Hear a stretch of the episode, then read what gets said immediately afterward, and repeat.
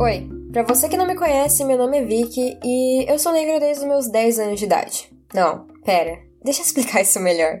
Meu nome é Vicky, eu sou produtora de conteúdo antirracista, eu faço parte da Wakanda Streamers, do Wiki do Ativismo Negro, do Projeto 3P, e quando vocês ouvem isso parece que eu nasci no meio do movimento negro.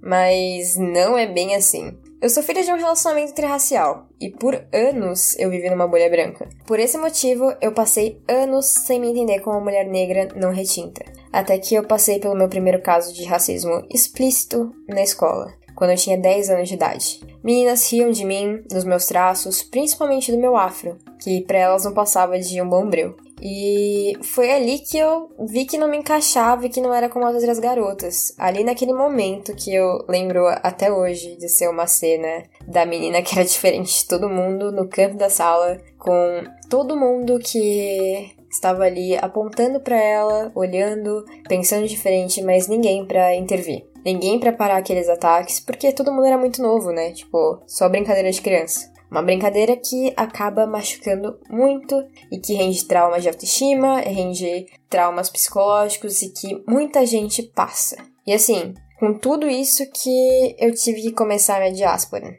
Foi ali que eu tive que entender que, ok, se eu não sou que nem os outros, o que eu sou? E no Brasil, infelizmente, a gente vê isso se repetir por diversas vezes por causa da nossa história, por causa das nossas fontes. A gente é um país racista que não se entende como racista, que não entende o que é raça. Somos filhos da miscigenação forçada, pensada para nos embranquecer. Isso faz com que diversas pessoas não tenham contato com seu passado, nem mesmo reconheçam a sua genética mais próxima, sabe, nos seus traços, como lábios grossos, narizes, cabelo, o tom de pele, sem contar que aquelas frases, né? como você nem é tão preta assim, ou você só é moreninha, ou você só tem o cabelo ruim, de resto é normal. Elas soam como um eufemismo para nos desligar das nossas raízes. E até porque, tipo, se você não se reconhece como preto, não tem por que você lutar junto com eles. Então, basicamente, isso também é uma forma de dominação que foi passada com o passar dos tempos. Mas aí já é uma brisa muito mais louca que valia um podcast inteirinho sobre isso. Mas voltando ao assunto, é por casos como esse que o movimento lutou por anos para trazer força e dignidade para a palavra negro. A gente não precisa mais ensinar as nossas crianças como se esconder para sobreviver, mas sim mostrar para viver, sabe? A gente não precisa mais alisar os cabelos, não precisa pensar em plásticas, não precisa, sei lá, se fingir de branco na sociedade. Porém, a gente tem que tomar cuidado com algumas coisinhas, né? Além de tomar cuidado para não virar estatística, a gente tem que tomar cuidado também com aquelas pessoas que se aproveitam que agora a gente tá num poder maior e falam: "Nossa, mas o meu avô é negro, então eu também sou negra". Calma lá, gente, não é assim. É, basicamente, se você é negra, você uma hora vai entender isso melhor. Talvez pode demorar, que nem eu já falei aqui mas nem sempre seu avô é uma carteirinha registrada. Porque quando alguém vai ser racista contigo, eles não olham a sua árvore genealógica,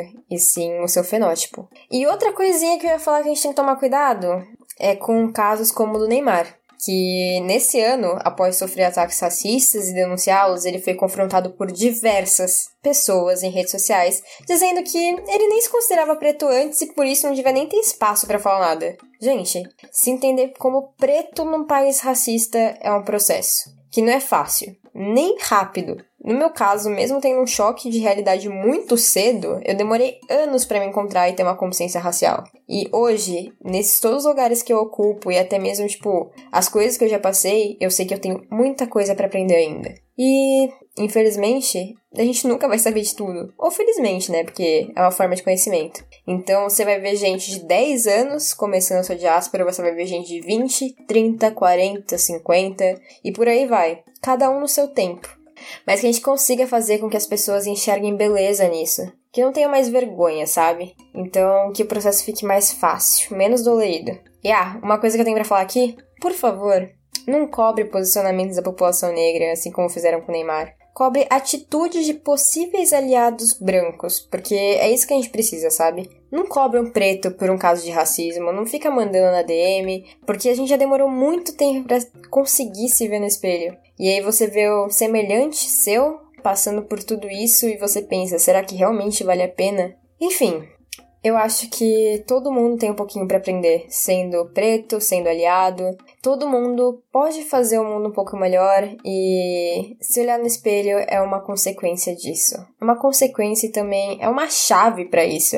Porque quando você entende o mundo, você consegue se entender, mas você não consegue fazer isso sozinho. E quando você dá espaço para que você consiga se analisar para analisar outro, também fica mais fácil. Então, começa a olhar para si, começa a pensar nos seus privilégios, começa a pensar em tudo que você já passou, em tudo que você causa na vida dos outros, direto ou indiretamente, que ajuda também a fazer isso um mundo mais igualitário, sabe? Eu acho que todo mundo faz a diferença na vida de alguém e é necessário. Bom, esse era o papo aberto que eu queria trazer aqui pro Midcast. Eu espero que vocês tenham gostado do conteúdo. Caso vocês queiram ver um pouquinho mais dos meus trabalhos e fortalecer uma pequena produtora de conteúdo preto, é só me seguir nas redes sociais que são wolf_vic no Instagram e no Twitter. E, enfim, tem bastante coisa pra gente conversar. Quem sabe uma próxima vez, quem sabe apareça aqui de novo. Enfim, muito obrigada por ouvir até aqui e falou!